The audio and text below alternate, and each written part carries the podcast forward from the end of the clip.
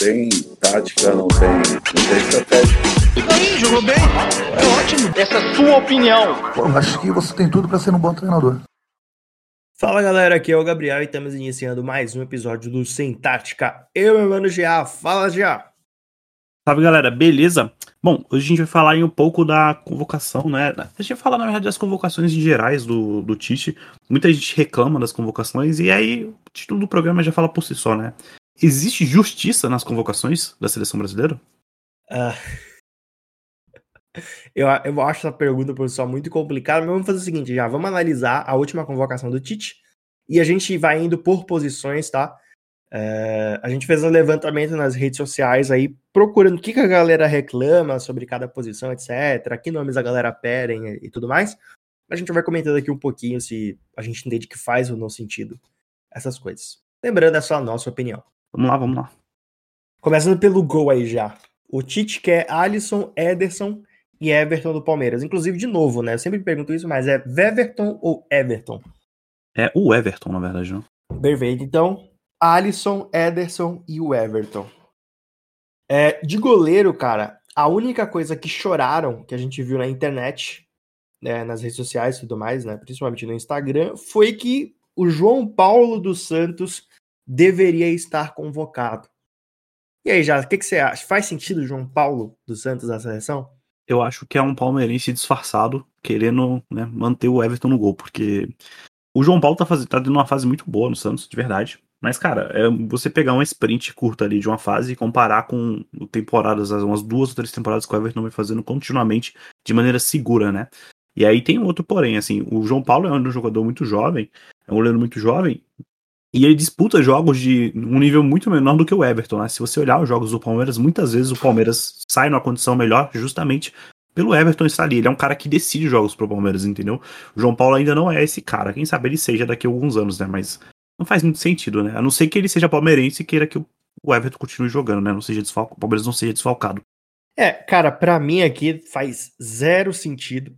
É, na minha opinião, o Everton, goleiro do Palmeiras, é o melhor goleiro atuando no Brasil é muito provável que sempre o melhor goleiro do Brasil, ou o melhor de alguma posição no Brasil, seja também o melhor do continente. Eu, eu, pelo menos, pelo que eu vejo na Libertadores, também é o melhor do continente.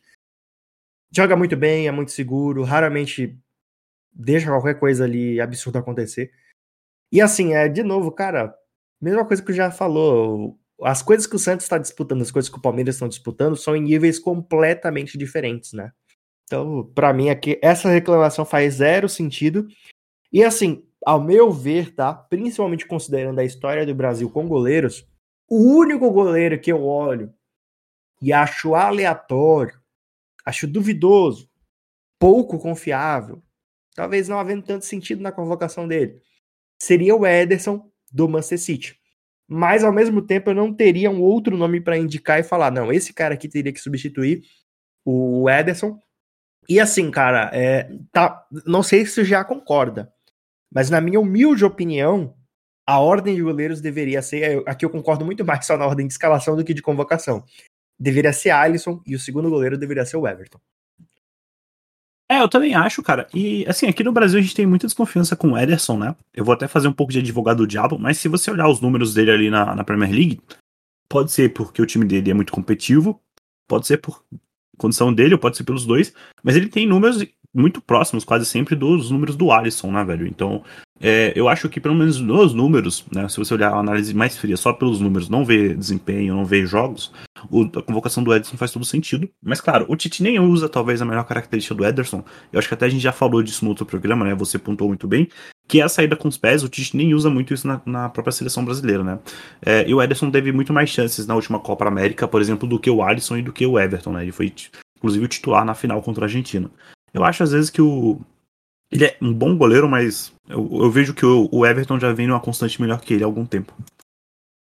Não, é, eu concordo. Inclusive, para mim, o erro nem é de convocação, porque eu acho que eu também não teria nada. Tipo assim, né? Exemplo, quem faz o que ele faz? Talvez, assim, né? Em proporções completamente diferentes, o goleiro do Fortaleza. Aí eu tiraria o Ederson, que joga Premier League, disputando o prêmio de melhor goleiro com o Alisson. Na Premier League, todo ano, basicamente, os dois disputam um contra o outro. E aí aparece alguém ali para tentar, né, fazer aquele voto cult, pra pôr o goleiro do Fortaleza, não sei, eu, eu não faria, o Tite também escolheu não fazer, e eu nem, nem sei se tem algum outro cara que entrega o que ele faz, porque nesse sentido o Ederson é um goleiro muito peculiar, tá? Né? Nesse sentido aí de fazer a criação e tal, que é, é o Guardiola, diferente do Tite, usa muito essa habilidade do Ederson. Sim, com certeza, com certeza. Tanto é que ele tem bons números de assistências, né?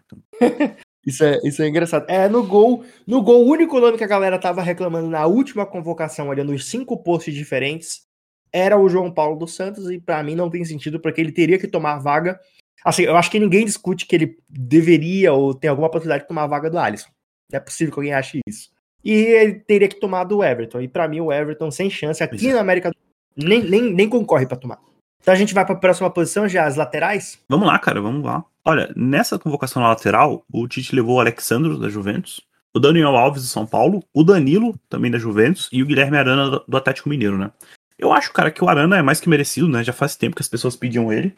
Ele tem características ali bem parecidas com o Renan Lodge, né? Eu acho que a diferença é só o campeonato que disputa, mas em questão de características são bem próximas. Ele fez uma Olimpíada muito boa, né? Além do jogo dele no, no Galo, ele vem fazendo uma Olimpíada muito boa, então acho que era difícil não chamar ele agora, né? Ainda mais depois. Assim, o time foi muito bom, né? Porque o Renan Lodge fez uma Copa América ruim, principalmente na final contra a Argentina, ele falhou naquele lance. O Arana vinha pedindo passagem e as características são muito próximas, né? Então eu acho que pro Tite foi um time bom convocar o Arana e era um cara que muita gente já vinha pedindo, né? É, aqui na internet não houve, não houve muitas críticas. Na verdade, eu não, não cheguei a ver nenhuma, né? Nenhum nome citado falando assim, ah, fulano não deveria estar aí, ou ah, fulano deveria estar. É, a lateral não, não teve críticas. Eu tenho uma crítica, mas de novo, não em termos de convocação, eu acho que realmente do, de laterais Provavelmente esses daí são os melhores que a gente tem para entregar, tá? Mas é algumas vezes, não agora, em momentos um pouco mais passados, eu já vi algumas pessoas pedindo, por exemplo, nomes como Felipe Luiz na seleção.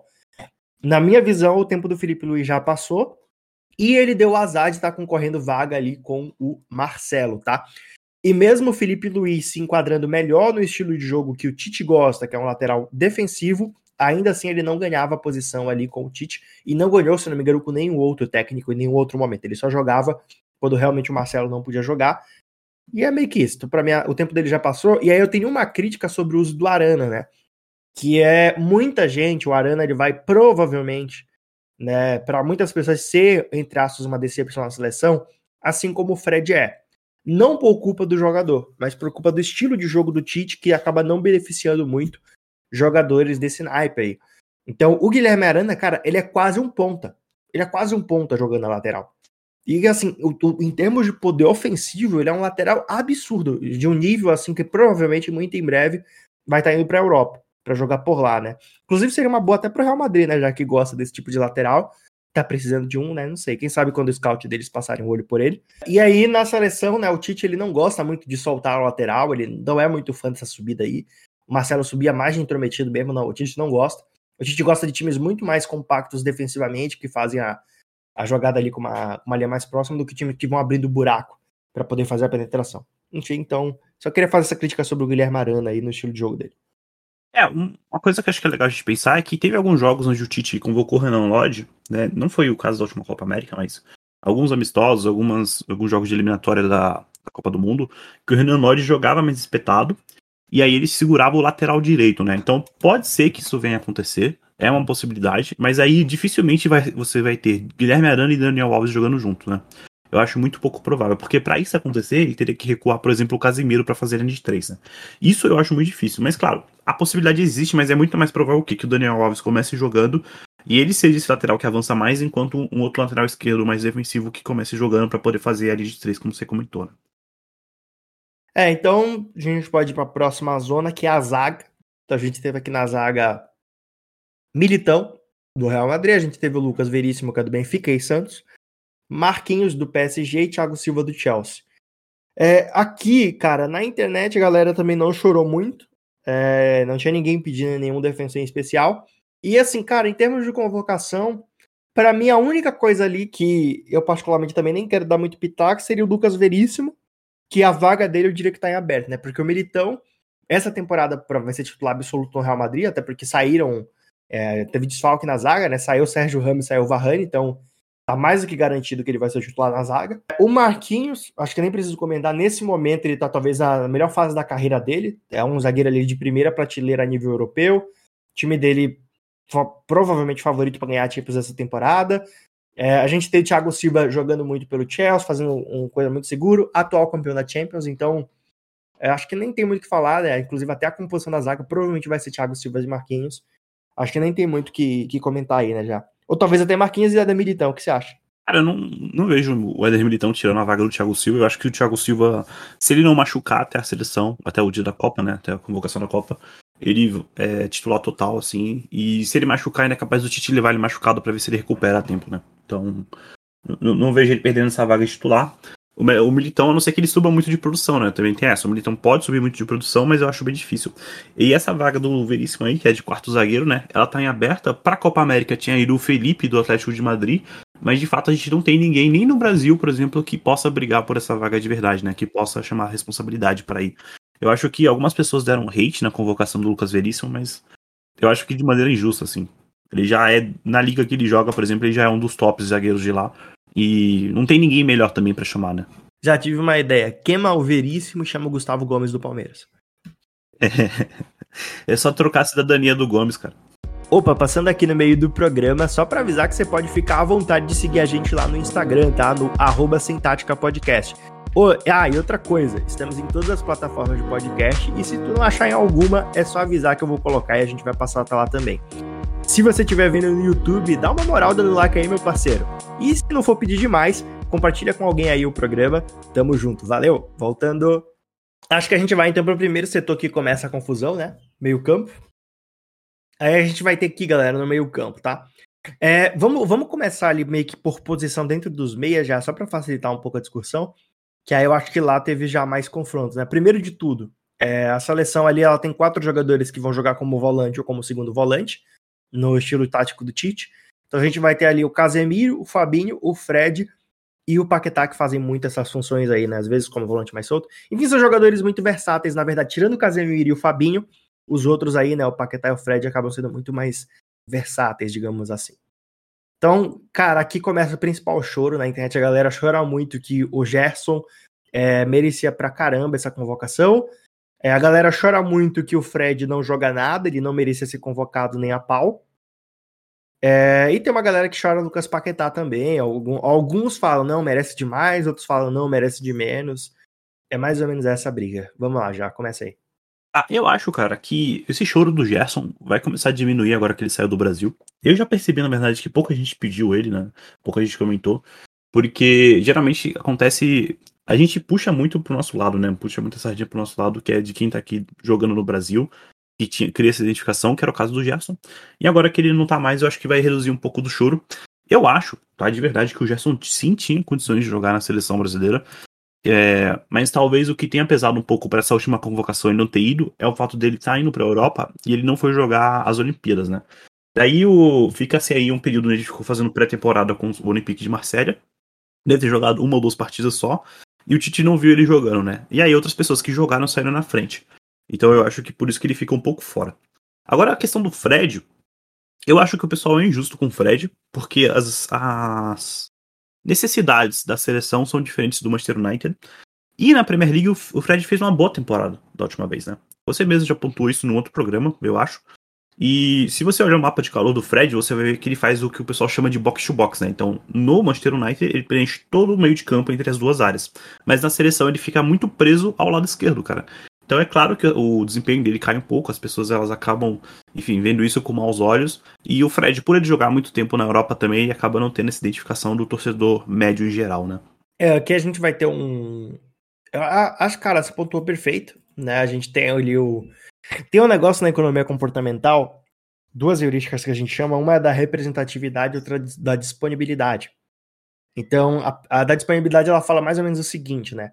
Você tende a dar muito mais valor para a informação que está facilmente disponível. Que é o caso, por exemplo, de você tende a muito tende muito mais a desvalorizar o Fred, porque você não está é, acostumado a ver ele jogando, e a valorizar, por exemplo, o Jefferson, que está todo final de semana ali na sua cara. E a outra, o outro ponto é o da representatividade, né? Que é quando algo ganha ali um valor emocional pra gente. Então, quando o cara joga aqui no Brasil, que depois a gente vai citar outros jogadores que, é esse, que participam desse caso aí, você acaba gerando um vínculo emocional muito mais forte. Seja o vínculo emocional negativo, né? Porque você dá hate porque aquele cara fica amassando seu time, seja o positivo, né? Que é o caso do Jess, que tem um apelo muito forte, que a torcida do Flamengo é muito grande. Então a galera acaba gostando muito. Ele é um jogador que chama a atenção ali, ele é marrento dentro de campo, então tem todo aquela, aquele lance do personagem também que chamou muita atenção para ele. Assim, cara, sinceramente, eu, eu pessoalmente, acho que no geral eu, levar, eu procuraria levar o Gerson. Tá? Eu acho que no geral eu procuraria levar o Gerson para seleção, já teria dado alguma chance para ele. É, só que tem aquele esquema do é, o Tite vai montar ali o, esquema tático dele, vai decidir alguma coisa com base naquele esquema tático dele, naquilo que ele gosta que o cara entregue. Para aquilo que o Tite gosta que entregue, eu não sei se o Gerson é a melhor opção, porque o Tite gosta, por exemplo, num volatão muito fixo, que vai subir menos, seria o Casemiro ou o Fabinho. E aí eu tenho uma crítica de escalação, que é o Fabinho quase nunca joga. É uma coisa que me incomoda muito isso. O Klopp também se incomoda muito, né, já? de que o dia, né, cara?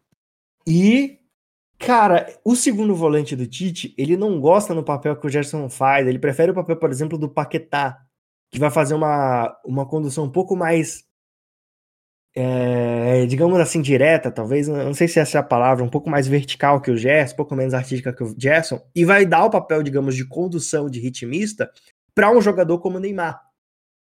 E assim, e aí vai de opiniões opiniões. Algumas pessoas vão falar, não, eu prefiro que quando tem um craque que nem o Neymar, o meu time joga em função dele. Outras pessoas vão falar assim: não, eu prefiro que tenha um craque como o Neymar, no meu time tenha um ou dois caras que consigam dividir a responsabilidade. Aparentemente o Tite faz parte desse primeiro grupo, né? Mas a gente não tá lá pra ver o que, que ele acha. Então ele faz, ele prefere muito mais montar um time em volta de dar a oportunidade do Neymar brilhar do que qualquer outra coisa. Então, não sei se faz muito sentido pro Tite você pôr um jogador muito referência, assim, do lado do Neymar, já lá no meio campo e tudo mais. É, até quando ele usava o Coutinho, a gente estava comentando aqui em off sobre o Coutinho na época dele na seleção, ele não fazia muito esse papel, né? Ele jogava, se não me engano, ele até meio pela esquerda, né? Já mais ou menos onde o Neymar joga hoje, o Neymar jogava em outra posição, se não me engano. Não, aquele lado esquerdo do, do Brasil era muito penso, né, cara? Era Marcelo, Coutinho e, e, e Neymar. Então era um lado esquerdo muito, muito forte, forte, o lado direito era. Porque o Daniel Alves estava machucado na época. É, então, cara, não sei, mano. Assim, eu, eu pessoalmente, se eu tivesse jogando meu FIFA fazendo a convocação, provavelmente eu levaria o Gerson.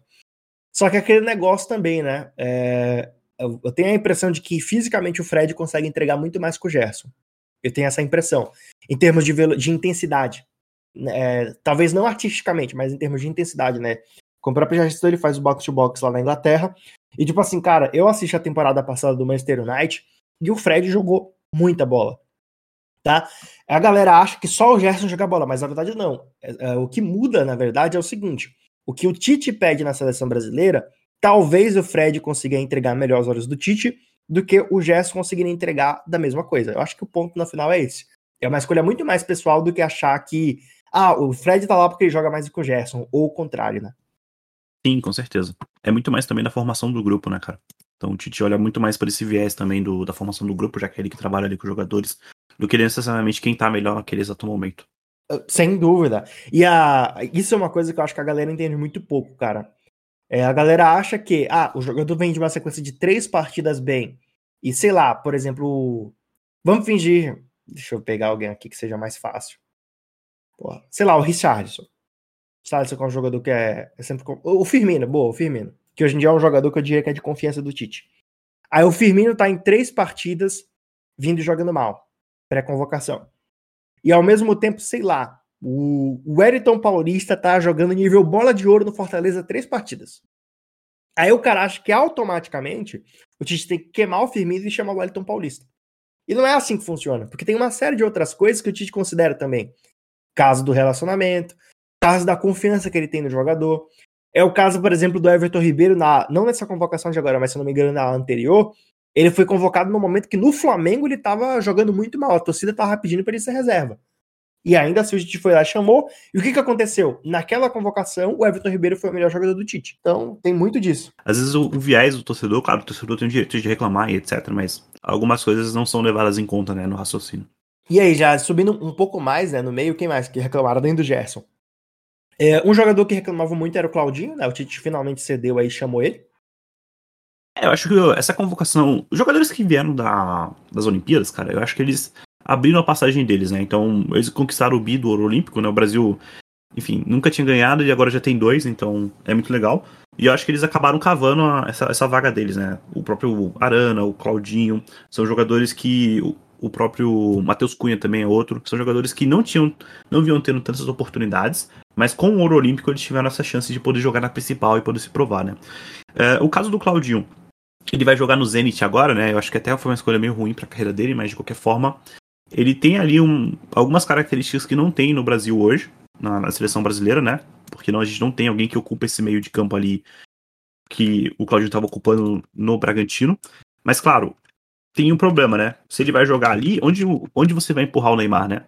Se é que ele vai jogar ali naquela região ali do meio, né? Porque eu imagino que você tá convocando ele para jogar onde ele joga melhor, certo? Ou, ou você vê de forma diferente, não? Então, é que o, o Neymar provavelmente vai mudar de posição essa temporada, né? Eu acho, eu acho que ele vai voltar pra ponta, cara. A menos que o. Assim, não, não sei, né?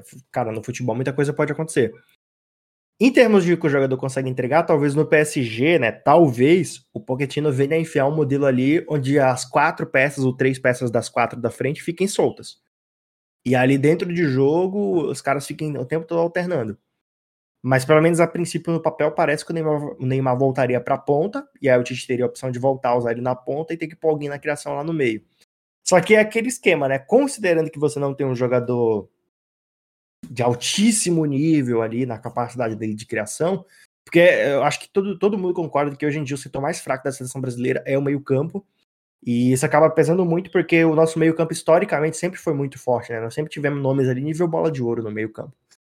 Então, acho que fica meio complicado você jogar na seleção Neymar pro meio. Eu não faria essa escolha, por conta de faltar talvez ali alguém para para ser esse criador, né, esse articulador. E assim, cara, o Neymar, ele consegue entregar, e quando você põe pra jogar de, do que a gente chama de 10, cara, ele, ele, entrega algo fenomenal. É como se você juntasse dois meias de altíssimo nível. Ele é o ritmista e o armador ao mesmo tempo, né? Ele consegue. Então, substituir ele, cara, depende de quem seja. No Brasil hoje não tem ninguém nem próximo, assim. É, e é complicado pro Claudinho, porque se você olhar o mapa de calor dele na temporada passada, ele jogava o quê? No meio, mas vindo do, da esquerda pro meio, né? Que é o que o Neymar faz hoje no, na seleção brasileira. E o Tite já falou que para ele o melhor Neymar é esse. O que vem da esquerda pro meio, não o que já começa a jogada centralizada, né? Então eu acho que ele tá sendo convocado mais para ser um reserva. E aí, para quem sabe, ele entrar numa possibilidade ali de, de, de, não disputa com o Neymar, né? Porque não dá para disputar com o Neymar, mas para ele ficar ali e entrar num jogo onde o Neymar talvez não esteja tão bem, onde ele vai buscar, como você Sério, falou, cara? mudar o Neymar. É, mudar você o Neymar. Acha que o Tite vai substituir o Neymar numa partida? Não, mas mudar ele de posição de campo, entendeu? Você jogar ah, ele tá, ali tá. Da, da, esquerda, talvez pro meio, jogar pra direita, como você já tinha falado, né? Porque o, o dificilmente o, o Neymar vai jogar todas as partidas na esquerda nessa temporada, e é o lugar que o Claudinho atua também. Ou ele vai mudar o Claudinho de posição, né? Que aí eu já não sei onde ele vai jogar o Claudinho. Não, é assim, se o, se o BO fosse só montar coisas táticas ali, cara, a gente consegue fazer umas variações interessantes. O problema é, né, o quanto você. o quanto é o trade-off disso, de quanto você ganha e perde. Porque, por exemplo, né, é, eu acho difícil imaginar, pelo que o Tite sempre apresentou pra gente, que o Claudinho fa vá, chegue para compor o time titular da seleção. Né? O Tite é muito conservador para fazer qualquer mudança. Assim, ele sempre foi desse jeito na seleção brasileira. Ele é tipo muito conservador, então. Eu, eu acho difícil até, por exemplo, né, agora que você levantou esse ponto, que eu não tinha nem pensado nisso. Mas eu tô pensando aqui também o quanto é de fato provável, né? O quanto que de fato vai acontecer do Tite jogar Neymar pra ponta. Mesmo que ele jogue a temporada inteira de ponta no PSG, sacou? Porque ele é muito conservador, cara, nisso. É, isso vai ter. Isso é uma coisa que a gente vai ter que ver. Mas o Claudinho, ele. Enfim, vai poder fazer parte do grupo, né? Vai ser, vão ser, se não me engano, dois ou três jogos. É um tempo bom para ele poder passar com a seleção e poder mostrar o talento dele no treinamento, né? Porque em campo eu acho que ele vai ter poucos minutos para jogar. E acho que um ponto negativo para ele é que talvez ele jogar no Zenit não seja o melhor lugar para ele disputar posição, né? Se ele tivesse ido para a Alemanha, como se foi vinculado bastante, talvez ele tivesse mais possibilidade.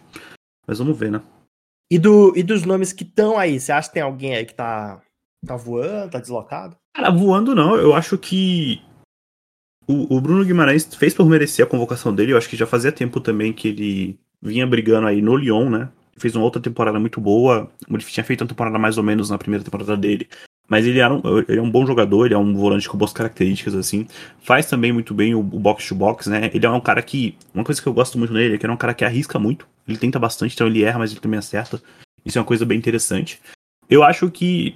Eu espero, na verdade, né, que nessa convocação o Fabinho tenha um pouco mais de minutos, né? Porque por mais que ele seja um volante na mesma posição do Casimiro, eles têm algumas características diferentes, né? Além do Fabinho ser mais jovem do que o Casimiro, o Fabinho também tem mais capacidade de roubar a bola perto do gol do que o Casemiro faz, entendeu? O Casemiro geralmente ele rouba a bola numa área mais recuada do jogo. E isso, para a seleção brasileira, poderia ser muito interessante, né? Porque você teria a capacidade, a possibilidade de roubar uma bola perto do gol tendo um Neymar para você jogar. Você poderia roubar ali tendo um Gabigol para você tocar, entendeu? Então é uma característica diferente do que o Casemiro entrega hoje. Mas fora isso, eu não, não tenho muito mais que reclamar da seleção no meio de campo. Eu, hoje, eu acho que isso daí força muito aquilo que eu acabei de falar da, do, do conservadorismo do Tite. Porque, ó, por exemplo, essa mudança tática de Casemiro e Fabinho é uma mudança que ele nunca usa. Né? Tipo, quantas vezes você tem aí na sua memória o Tite substituindo o Casemiro e botando o Fabinho? Não, não, existe.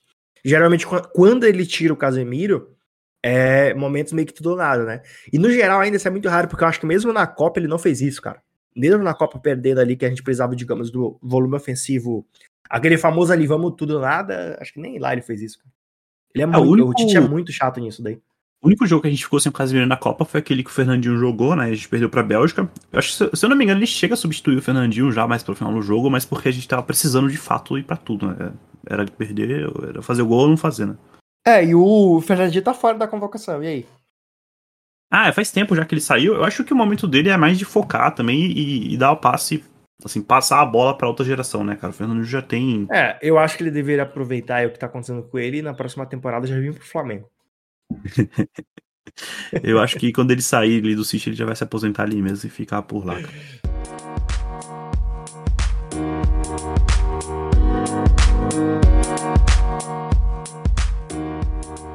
Tá, então vamos avançar no meio-campo, cara. A maior crítica da galera é o Fred, né? A galera tem um hate com ele. Eu repito, tá? Cara, deem uma chance, assistam os jogos do Manchester United. São jogos muito bons, porque o elenco do Manchester United é bem interessante. E vocês vão ver que o Fred do Manchester United é um Fred e o da seleção é outro. É, e de resto, no, o Claudinho aí recebeu a chance que o pessoal tanto pedia pro Tite dar pra ele. A chance tá aí. A gente vai ver agora se o Claudinho vai ter pelo menos espaço para jogar, né? E aí, no ataque, já eu sei que o choro é absurdo, assim. Aí começa, principalmente para usar a 9, né? É, eu acho que um, um, ponto bem interessante do ataque é que muita gente não quer o Gabriel Jesus, né, por, pelo que ele fez na Copa, e já não queria o Firmino porque, enfim, não vê os jogos do, do Liverpool, né? E no, na seleção o Firmino tem um papel diferente. E é, aí agora... De novo, para mim, mais um jogador que o Tite mela ele, cara. Ah, isso com certeza, isso com certeza. E até pela área de campo ali que ele, enfim. Às vezes o Neymar acaba sendo mais. Não é um problema, né? Mas o Neymar acaba sendo um condicionante de como você monta o time do que qualquer outra coisa. Mas. E aí, nessa, nessa última Olimpíada, cara, o Anthony fez um bom campeonato. O Matheus Cunha fez um bom campeonato também, né? O próprio Richardson, enfim, dispensa apresentações. E aí, esses caras, tirando o Richardson, que estava sendo convocado sempre, o, o Anthony, o Matheus Cunha e o Balcon, que fez o gol do título, né? O gol do ouro olímpico. Eles na cabeça de algumas pessoas eles estão pedindo passagem, porque, por exemplo, o Gabriel Jesus vem de uma má fase na seleção, isso daí eu concordo. Mas o, ele é um cara de confiança do Tite, né? O Tite confia muito nele, e não é só o Tite, por exemplo. O Pepe Guardiola também confia muito no Gabriel Jesus. E aí tem outros jogadores ao, ao redor do globo que, por exemplo, não estavam na não estavam na, na, nas Olimpíadas, mas estavam fazendo boas, boas partidas pelos seus clubes, né? Como, por exemplo, o Rafinha. Então, só para vocês terem noção como ficou a lista de atacantes, né? Ficou o Gabigol do Flamengo, o Gabriel Jesus do City, o Matheus Cunha do Hertha Berlim, o Neymar, né? Enfim, enfim, ninguém imagina que o Neymar ia ficar de fora o Rafinha, o Richarlison e o Firmino. Dessa lista aqui, muita gente não queria nem o Firmino e nem o Gabriel Jesus, cara. Queriam quem? O Anthony e o Malcolm. Então, e aí? Eu acho que o Anthony merece uma chance pela posição dele, porque a gente não tem ninguém para jogar nessa posição.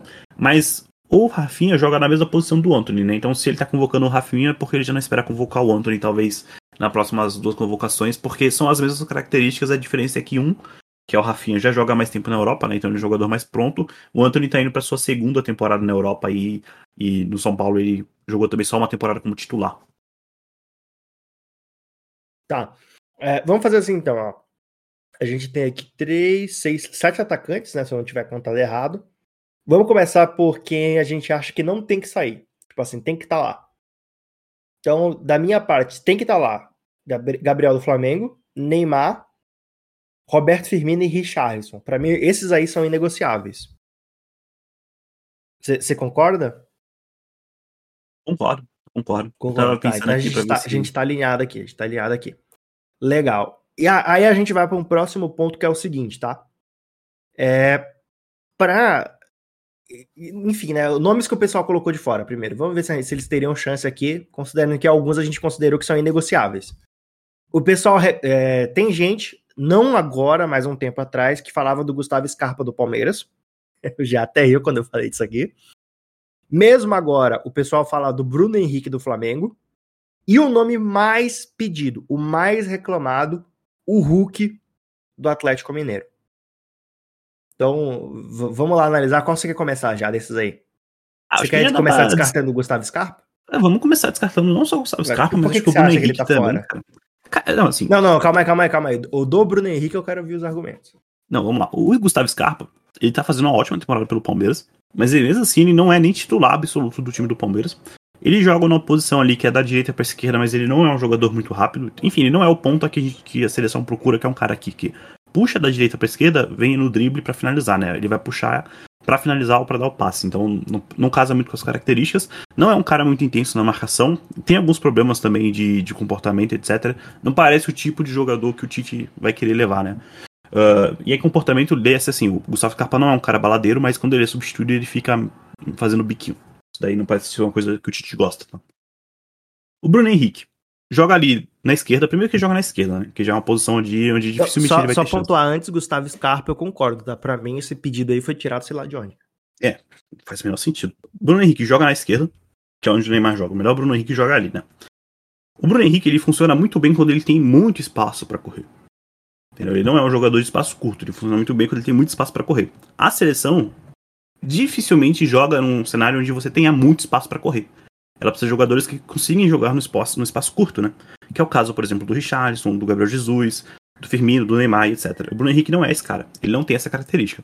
Fora isso, claro, ele já é mais velho, enfim, tem outros pontos. Não se cria um grupo de longo prazo, eu acho, não consigo ver, com o Bruno Henrique, assim como também não se cria com o Daniel Alves, né? Então, se você olhar na posição que o Bruno Henrique joga, tem outras pessoas que jogam melhor, que é a posição do Neymar, na verdade, né? A posição que o Bruno Henrique joga.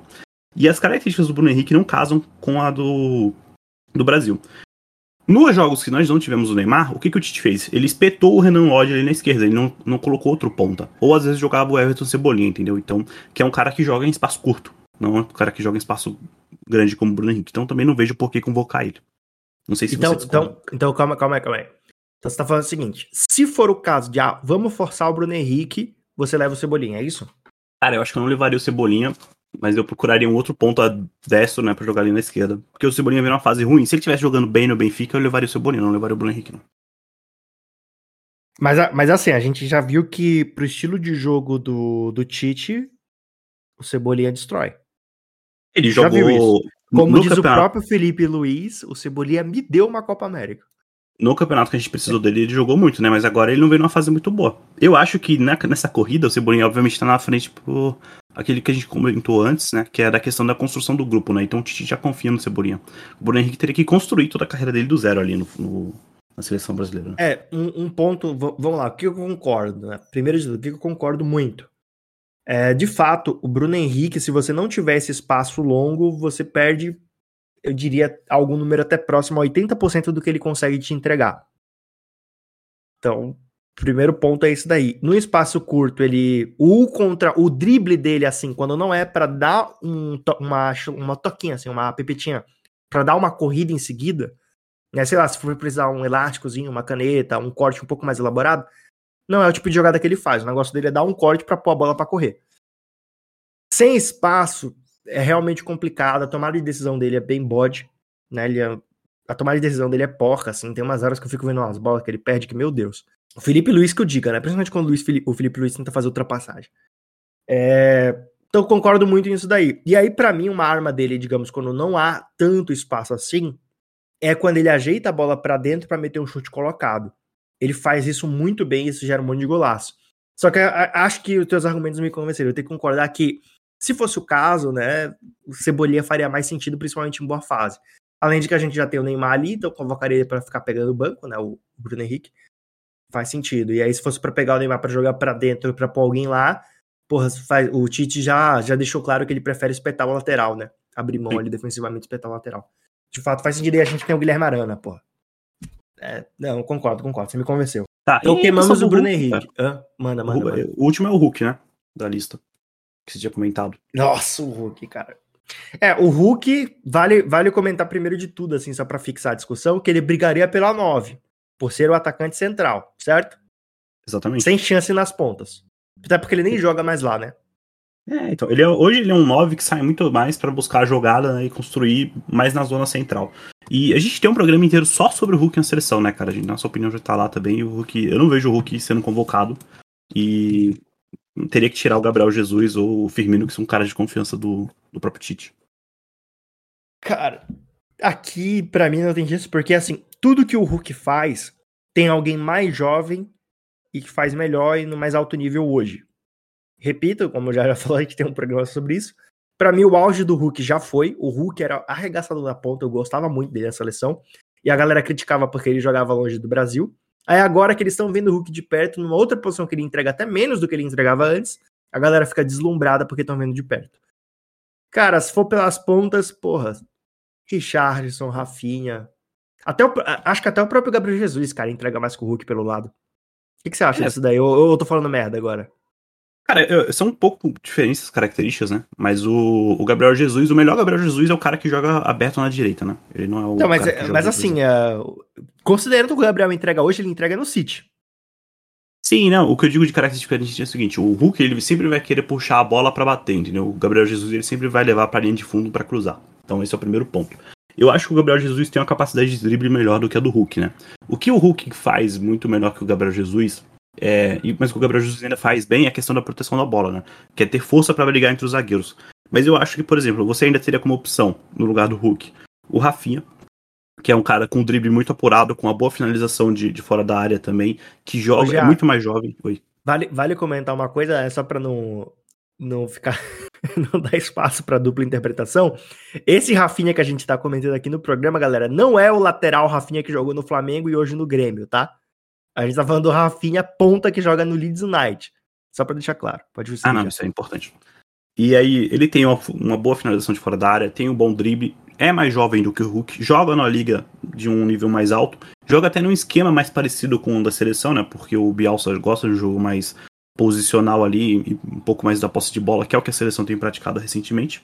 Daí você tem gente ainda mais jovem, né? Como por exemplo o próprio Anthony e o Malcolm, que são dois jogadores que jogam na ponta direita, que são canhotos, assim como o Hulk, que tem o drible mais apurado. Então eu, eu vejo que pra seleção o Hulk não teria espaço, cara, porque ele disputaria ali na 9 e tem esses caras mais fortes, né? Então é muito legal ver o cara jogando aqui no Brasil. É um grande jogador, mas não é o caso, cara. Ele já. O negócio dele já é outra coisa, já. Então, e, e assim, cara, aí- aí você vai pra ele de 9, né? Que a gente falou dele na ponta, mas aí você vai pra ele de 9. Ele vai ter o Roberto Firmino pra disputar com ele na 9. O Richardson, que também pode fazer o papel de 9. Gabigol, cara. E vai ter o Gabigol, o Gabriel do Flamengo. Que pra mim, talvez, assim, não sei, né? Mas eu, eu diria talvez até que o Gabriel, pro que Tite gosta, talvez entregasse mais que o Firmino, sabia? Às vezes eu tenho essa impressão. O que, que você acha disso daí, cara? É, o Gabriel, ele se. Ele, na área, ele tem um poder de definição muito bom, né? O que me incomoda um pouco do Gabriel, mas que, e que o Firmino também não tem tanto, né? Mas é. É que ele não é ambidestro, né? Então ele só chuta muito bem com a esquerda, com a direita ele às vezes dá uma ramelada ali. Tanto é que se você vê os gols dele, muitas vezes a bola tá no pé direito e ele faz um esforço maior pra tentar chutar com o pé esquerdo, né? Claro que como ele ainda é muito jovem, ele é muito ágil, ele consegue às vezes fazer arrumar o corpo pra fazer a batida certinha com a esquerda. Mas muitas vezes ele não, ele demonstra né, essa falta de ambidestria aí que é importante. Mas eu acho que pra centroavante, pode falar. Eu ia falar só contra o Galo, ele perdeu, inclusive, um, um lance muito bom por isso. Não, deu, não dava pra direitar pra esquerda, ele tentou mandar uma, tipo uma cavadinha com a direita, mas foi um chute bem pífio, assim. É, então. E mas dentro da área ele dá bastante resultado, mas claro, eu também acho que o melhor Gabigol não é nenhum que começa a jogar dentro da área, é o que ele termina, né? Porque ele vem da direita pra esquerda, ou da Eu direita falar pro centro. Pra poder finalizar. E o, o- Cara, o que talvez seja muito bom pro Tite aí é o Matheus Cunha, né? O Matheus Cunha ele é um jogador de área, ele briga bem no pequeno espaço, ele tem um drible bem apurado, e aí talvez ele consiga entregar o que o Tite tanto procura, né? Que ele procurou no Gabriel Jesus, que ele procurou no Gabigol, que procura no Richardson também, que é um centroavante, entendeu? Pode ser que ele seja esse cara. Vamos ver, né? É isso aí. É, então a gente já deu uma limpada aqui na, no negócio inteiro. Concluímos que não há falta de justiça assim.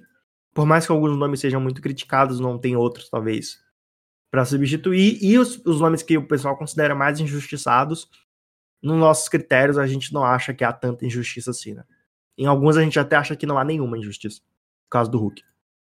É, por exemplo, tem gente que comentou do, do Arthur Cabral, né?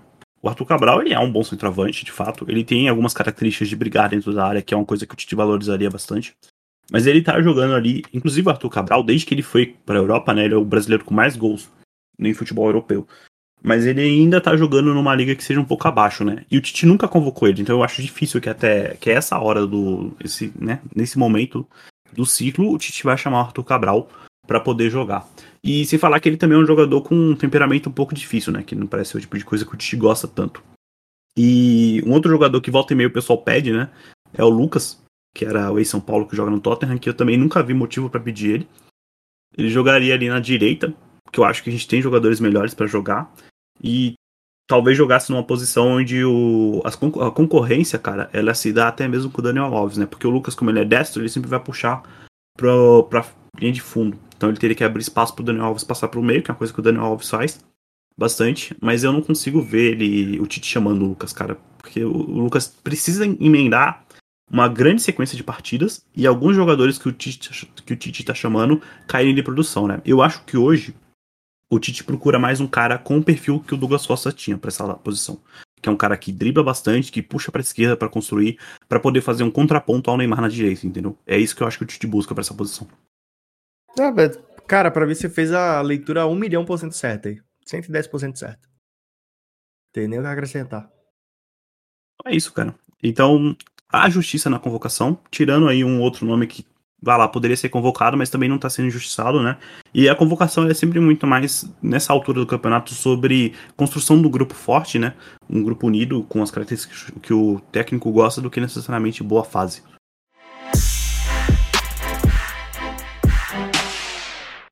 Três dias depois. Fala galera, aqui é o Gabriel e dessa vez a gente está aqui apenas para fazer um adendo em um dos episódios que foram gravados esses dias recentes. Eu e meu irmão Já, fala já. Salve galera, beleza? Bom, o motivo da nossa gravação aqui é porque alguns jogadores da Europa, né, principalmente da Liga Inglesa, não podem vir jogar as eliminatórias aqui do Brasil. Então o Tite teve que reconvocar algumas pessoas para a vaga desses jogadores, né? Então, por exemplo, Alisson, Firmino, Gabriel Jesus não vão poder jogar. Firmino e o Tite tem que chamar gente para substituir eles, tá? Então, muita gente do Brasil foi chamada, muita gente que o pessoal queria que fosse chamado foi chamado, né? E gente também que a gente nunca nem ouviu falar, não é mesmo? É isso aí, cara. Ô, oh, bora pra, pra seguir aquela padrão que a gente sempre faz, começando pelo gol. E, tipo assim, pra mim, sinceramente, já, eu tava pouco me importando para quem seria chamado, porque pra mim a única coisa que importava é que o Everton vai jogar. Primeiro, porque pra mim o Everton merece muito. Tem um pouco mais de jogos. Eu, eu pessoalmente, sou sempre a favor de ter um rodízio um pouco melhor de goleiros. É, eu gostaria de ver mais o Everton jogando a seleção. E segundo, porque ele desfalca um rival direto do Flamengo né, no Campeonato Brasileiro. Então isso também é uma ajuda. É, mas como Deus é bom, o campeonato vai parar nesses 15 dias aí, né? Já que eles estão desfalcando muitos times brasileiros. Obrigado, CBF.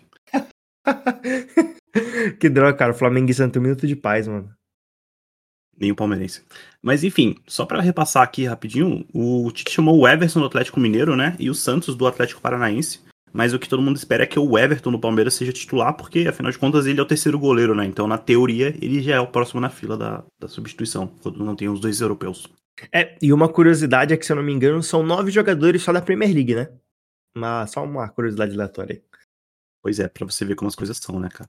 E o. E tipo assim, só um comentário extra, né, cara? O Everson tá merecendo bastante. O Santos aí talvez surpreenda algumas pessoas, né? Mas o já até conversou comigo dos bastidores. Ele é um goleiro comumente convocado é, pelo Tite como substituto do Everton, quando há necessidade. Então, o novato aí, de fato, seria o Everson. E, tipo assim, merecidaço, cara. O cara tá jogando muito aqui no Brasil, tá sendo um goleiro muito seguro. E o time dele aí, para muitos, inclusive, é o melhor time aqui do continente. Então, Zero surpresa. Na verdade, seria surpresa se ele não fosse convocado, né, já. Fosse inventasse algum Everson. nome que nem ele inventou no meio campo ali. Se não fosse pelo Everson, o Atlético não tinha chegado tão longe na Libertadores, viu? Essa é a verdade. Não, fechou. Aí a gente vai pra zaga, cara. Aí da zaga, pra mim, assim, eu quero até ver com você o seguinte. Eu, pessoalmente, não gostei da convocação do Miranda, tá? É, primeiro, porque o time dele não vai bem. Segundo, porque o Miranda fisicamente tá um bagaço. Ele tem 36 anos e o corpo dele se comporta como o de um atleta de 36 anos, então já bem desgastado por ter se dedicado ao esporte. E terceiro, porque pelo que ele entrega em campo, cara, assim, eu tenho minhas dúvidas se no próprio Brasil não tem zagueiros muito melhores, tá? É, e que estariam com uma saúde melhor, etc, etc, etc. Eu entendo que ele foi convocado muito mais por algum critério de relacionamento, cara. É, na verdade, eu, eu ia comentar justamente isso, né? O Miranda é mais uma parte da construção de grupo. Ele já tava com o grupo do Tite na Copa passada, enfim, o Tite confia. Todas essas coisas, né, que a gente já falou outros momentos.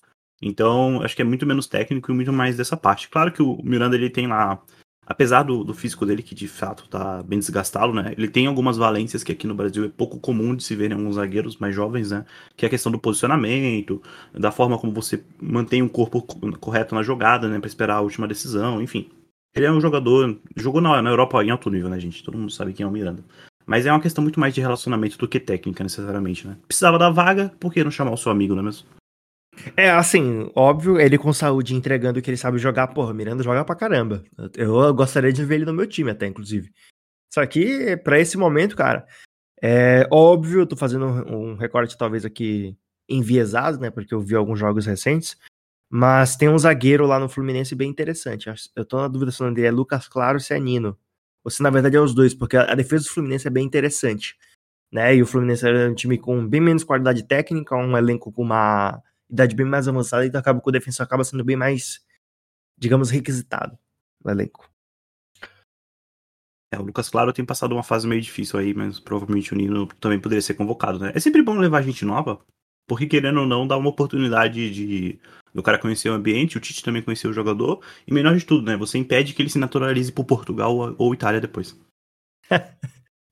Tá, então, aproveitando aí direto, cara, né, vamos lá pro meio campo, né? Vamos começar primeiro com aquele nome que a gente tem que descartar, que é o Matheus Nunes, que como já diria o Brasil, você brasileiro nem sabia que ele existia, você nem sabia que ele estava consumindo os recursos do planeta junto com você.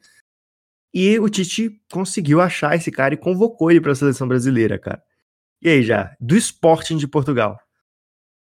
Cara, é, esses casos assim, eu só fico impressionado com a quantidade de brasileiro que tem atuando na Europa, em algum lugar por aí, e a gente nem sabe de onde saiu o cara, né? Porque, com todo respeito ao Matheus Nunes, eu não vou falar daqui da qualidade dele porque eu não conheço. Mas eu nunca vi falar dele, nunca ouvi. Não sei quem é, não sei de onde saiu. E aí o Tite chamou ele pra seleção, foi uma surpresa pra todo mundo, tá? Não sei se ele é bom, se ele é ruim. E aí o cara nem quer ir jogar pela seleção, isso que é o pé de tudo. Ai, esse velho. ponto aí também, cara. Então, galera, só pra você entender, né? A gente tá desqualificando porque é, aparentemente ainda não é oficial, mas assim. É que nem a transferência do Messi pro PSG, né? Assim, todo mundo sabia que ia acontecer, tava só esperando o cara é, postar no Twitter. Então, é o caso dele aí, o técnico da seleção, da seleção de Portugal ligou pra ele, falou que lá ele vai ter oportunidades, não sei o que, blá blá. Enquanto aquele cara for o técnico, vai ficar sendo convocado e pediu pra ele se naturalizar português. Ele mora em Portugal desde os 12 anos dele. E aí é isso. Então, basicamente, ele vai dizer não pra seleção, o Tite vai ter que chamar outro cara pra compor o meio campo. E, de novo, não tem como comentar a qualidade técnica do cara, porque eu não sabia nem que ele existia até aparecer o nome dele na lista de convocação. Mas vamos fazer aqui o, o benefício da dúvida, né? Porque se ele foi convocado, alguma valência boa ele tem. Já, o segundo nome aí, ele é uma, um fanservice, né? Gerson aí é um fanservice. Bom, antes tarde do que nunca, né, cara? É, galera, não- acho que não tem o que comentar do, do Gerson, né? Eu já, a galera sabe porque pede muito o nome dele, então melhor só pular. Você quer comentar alguma coisa especial? Não, não. Merece. Agora, pra mim, esse nome aqui já. Eu vi muitas críticas é, a esse nome, mas eu, eu pessoalmente gostei da convocação. Não sei o que você acha, mas. é, o Edenilson, pra mim, é um puta jogador. assim, apesar da idade, ele joga muito bem. Ele fisicamente dá um show. É muito jogador que, que tem 26 anos aí, 24. E, cara, eu, eu gosto muito do futebol dele. Eu acho que ele dá uma vibe legal pro elenco. É, para mim, ele é um jogador muito completo. Então ele consegue jogar em quase todas as posições centrais de campo, né? Seja defensivas ou, ou ofensivas. Eu gosto muito dele. Eu acho que na fase que ele tá internacional, cara, ele carrega esse time nas costas. Eu não, não, não acho que foi exagero, não, cara. Foi um exagero, e o Tite também conhece o Edenilson, né? Os dois trabalharam juntos no Corinthians, então, querendo ou não, também ali é um cara de confiança do Tite, né? E se você olha as, as participações do Edenilson, ele tá sempre aí nos tops de jogador de meio de campo de participação de gols, né? Porque ele faz tantos gols por, de pênaltis, né? Porque ele é um ótimo batedor de pênaltis. E ele dá muitas assistências também participando no ataque. Eu acho que foi uma convocação justa. É, tem outros jogadores que brigam nessa mesma vaga aí, mas o, Edenilson não faz, não faz feio, não. Ah, então a gente concorda. Vamos aí pro ataque, né, cara? De novo, é, a gente tem mais um fanservice. Que inclusive, né, repetindo a opinião que a gente já deu já umas 50 vezes aqui nesse programa, que é o Hulk, é, que para mim é um jogador que hoje joga muito menos do que ele jogava em épocas passadas, mas como agora ele joga na sua cara, você aumenta o futebol dele umas 50 vezes. Pois é, o Tite fez o que todo mundo queria que ele fizesse, chamou um jogador que atua no Brasil e está arrebentando. Uhul! A gente pode ir pro próximo agora? Não, é, cara, por mim só tinha jogador que atua no Brasil nessa convocação. Tirando o Gerson, no máximo que é fanservice. Fora isso, só queria jogador que já atua no Brasil. Inclusive, já aproveitando aqui para expressar um negócio que eu gostava muito quando criança, é que tinha o Super Clássico das Américas. Que era só com jogadores que atuam no próprio país, lembra? Você se lembra disso? Sim, me lembro. O Lucas Lima já jogou o Super Clássico das Américas. Caraca, cara, eu adorava aquilo ali. Eu adorava o Super Clássico das Américas. Inclusive, eu acho que está faltando o Lucas Lima nessa convocação e o cara acabou de mudar de time, com o ânimo lá em cima. Não, mudou, tá com o ânimo lá em cima. Apresentação top ainda, ele, é. Então a gente vai pro Malcolm. É assim, o Malcolm, para mim, é um bom jogador, ok? Eu gostaria muito de ver ele jogando aqui no Brasil. Acho que aqui no Brasil é, ele conseguiria entregar muito próximo do que o Cebolinha entregava. Quero até ver o que, que eu já acho disso. Só que assim, na, na Rússia, galera, ele tá jogando bem mal, tá? E podem ter fatores extra-campo. É, todo mundo sabe que na Rússia é, tem uma questão geopolítica complicada, né? Tipo, é um país muito permissivo com racismo, por exemplo. É, inclusive, eu não consigo entender por que, que o jogador negro aceita ir jogar na Rússia, cara, porque eles sabem que lá eles vão ser completamente desrespeitados, né? Eles, enfim, nem, nem quero entrar muito em detalhes desse assunto. É, em termos de futebol, não sei o quanto está sendo afetado pelo extra-campo, mas é, o Malcolm não entregou muito lá, né? Eu diria até que a passagem dele do Barcelona foi um pouquinho melhor que a do a que ele tá fazendo aí no Zenit, cara. Não sei. O que, que você acha já? É, eu também tô achando até agora, pelo menos em números, a temporada dele bem, bem abaixo. Claro, eu, novamente, né? Outro jogador de confiança do Tite, o Tite revelou o Malcolm, né? Então, queira ou não, é um cara que o Tite já conhece. É, assim, eu pessoalmente gostaria muito do Malcolm no Flamengo. A gente recuperar um pouco o bom humor dele. Inclusive, já acho que ele cairia muito bem no Palmeiras, sabia?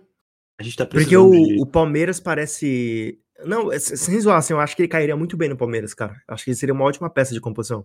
E sabe outro jogador que eu acho que cairia bem no Palmeiras já? Não sei se você concorda comigo, eu tenho pensado muito nisso. Principalmente agora que a mídia tá inflamando esse cara, é o Pedroca, o Pedro do Flamengo. Ah, a gente já tentou contratar o Pedro, mas ele não quis. Hein? Na verdade, o Fluminense não quis vender, né? Já aconteceu ah, duas tá. vezes. Tentamos contratar o Richardson, o Fluminense não quis vender, e depois ele não quis vender o Pedro também. É, porque o Abel ele gosta de, de um 9, assim, né? Um, digamos um 9-9 mesmo, que a gente conhece como 9, assim, né? Eu, é. Às vezes eu me pego pensando isso. Falando um pouco do Palmeiras rapidão, né? A gente precisa de dois caras com as um com a característica do Pedro, né? Que é um 9 que empurra a linha, que é aquele cara que fica fixo lá puxando os zagueiros, e outro cara que joga na direita, mas é canhoto, que é o Malcolm, né? Então, estamos precisando, se alguém quiser Porra. vir jogar no Palmeiras. Já, já, já. Contrata da Master League aí, já testa aí, cara. Ai, caramba, o scout do Palmeiras, infelizmente, tá dormindo. Não, já eu acho que fechou, cara. Não tinha muito convocar, porque assim, essa convocação aí, cara, é, como basicamente ela queimava a Premier League, sobrava muito para você chamar jogadores que atuam no próprio país, né? Então, tipo assim, o que, que eu vi a galera reclamando? Eu vi a galera reclamando do Edenilson, que para mim, para mim, na minha opinião, na posição dele tá entre os melhores do Brasil. E assim, ele só perde para jogadores que são muito mais jovens do que ele, que estão com times que vão permitir você conseguir entregar muito mais, porque à sua volta vão ter jogadores bons também. É... Essa o tá Miranda. o Vinícius Malvadeza, né, cara? Que foi convocado também, você não tá nem falando. Ah, cara. verdade, verdade, o Vini Júnior. Então, mas é que o Vini Júnior, pra mim, também, cara, justo, assim, ele ser convocado. É, inclusive, talvez já até na convocação primária. Porque, assim, é, a galera aqui no Brasil gosta de criticar o Vini Júnior e tudo mais, etc. Só que cada vez a torcida do Real gosta mais dele, cara. Ele é um jogador com muita vontade, muita raça em campo. É, ele sempre tá tentando, independente da situação. E recentemente ele salvou. é, Na verdade, recentemente não, né? Desde a temporada passada, ele já literalmente carregou o Real Madrid, salvando o Real Madrid de várias situações. Então, por exemplo, a gente conversou aqui no outro programa que o Messi, é, pelo menos os cinco jogos do Barcelona só ganhou porque o Messi tirou um coelho da cartola. Dá pra dizer algo muito parecido sobre o Vini Júnior no Real Madrid, ele tirando coelhos tanto com o gol quanto com a assistência, porque ele faz umas jogadas absurdas, né? O principal problema dele é aprender a chutar, porque, cara, várias vezes, às vezes no mesmo jogo, ele faz três jogadas, onde ele, tipo, vai levando da zaga até o ataque, limpando três, quatro no caminho. Assim, ele é muito rápido, é quase imparável esse moleque, ele joga muito. Só que na hora de finalizar, ou de dar o passe final, que ele peca demais, assim, parece que é outro jogador nessa, nesse momento. É, e aí, fora isso, lembra da Champions. Que ele mastigou na Champions, jogou muito, cara. É, em determinadas características, né, se ele tivesse uma finalização um pouco mais apurada, ele poderia ser mais facilmente um substituto do Neymar, né? Porque os dois jogam do mesmo lado. Os dois são. é, enfim, o Vinícius lembra um pouco o Neymar né, na- no começo da carreira. A diferença do Vinícius pro Neymar no começo da carreira é que o Neymar era um cara muito mais fazedor de gols, né? O Neymar finalizava com muito mais facilidade. É, Vinícius é o Neymar já era diferente desde sempre, né, cara? Exatamente. Mas o, de fato, o Vinícius, o pessoal pega muito no pé dele. Eu também acho que é merecida a convocação dele. Eu acho que ele começa, que ele briga de fato, né, pra, pra ir pra Copa. Não sei se ele vai nesse ano, mas ele briga pra ir pra Copa porque é uma oportunidade boa pra ele. E a gente precisa de alguém que joga ali daquele lado, né? Então tem pouca gente concorrendo ali com o Neymar pra, enfim, pra ficar e entregar o Gatorade do Neymar, né, cara? Essa é a verdade. Pra entregar o Gatorade do Neymar. Mas é isso então, cara. Não, acho, que, acho que agora fechou então. Agora não esqueci de ninguém. Bom, galerinhas, beijos do pai, falou! É isso, mas tomara que o Tite escute o torcedor e chame o João Paulo pro Everton ficar no Palmeiras mais tempo, hein? Valeu.